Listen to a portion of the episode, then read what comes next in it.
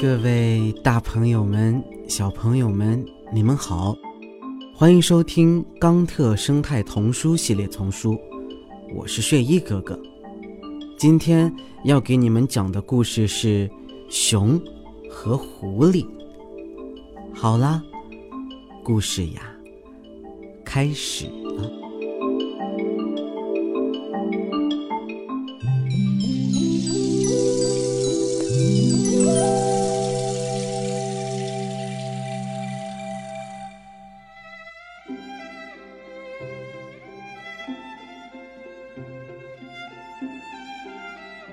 一只大熊拖着它的猎物进了森林，它正准备享用大餐的时候，一只狐狸路过这里。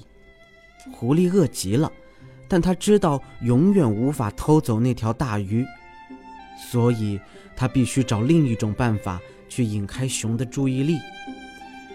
狐狸一边摆出迷人的样子，打着招呼：“你好呀，我亲爱的朋友。”一边小心翼翼地。靠近熊，吼！熊眼睛盯牢他的大鱼，发出一阵咆哮。狐狸说：“你知道吗？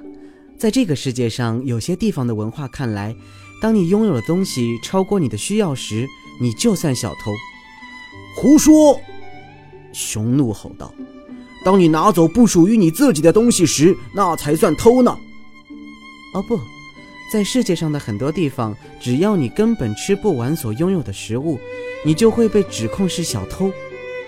聪明的狐狸，我知道你很机灵，你想让我给你一点美味的午餐？看看你呀，你很胖，真的非常胖，你怎么可能完全消化掉那么一整块肉呢？我才不胖，而且我正准备过冬，我要冬眠好几个月。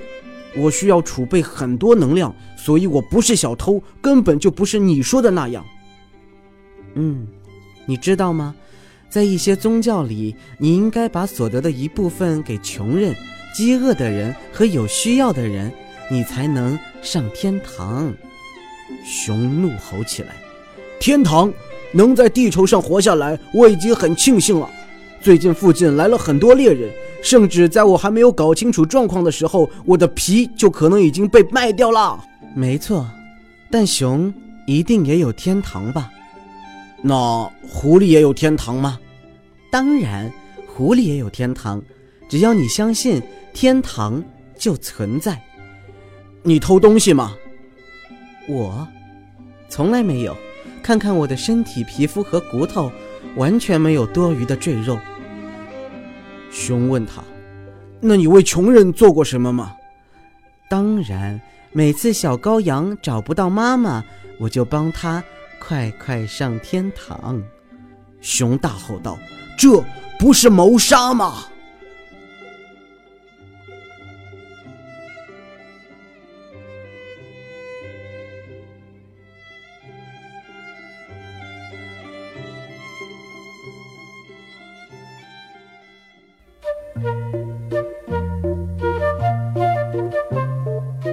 好啦，小朋友们，今天的故事呀，就给你们说到这里啦。有学到什么知识吗？我是睡衣哥哥，让我们下期再见喽，good 拜拜。你们刚才听到的呀，是由环保部宣传教育中心引进，全林出版社和喜马拉雅联合出品，睡衣哥哥李潇钦播讲的。钢特生态童书系列丛书，还有很多好听的故事等着你们，记得持续关注，不要错过哟。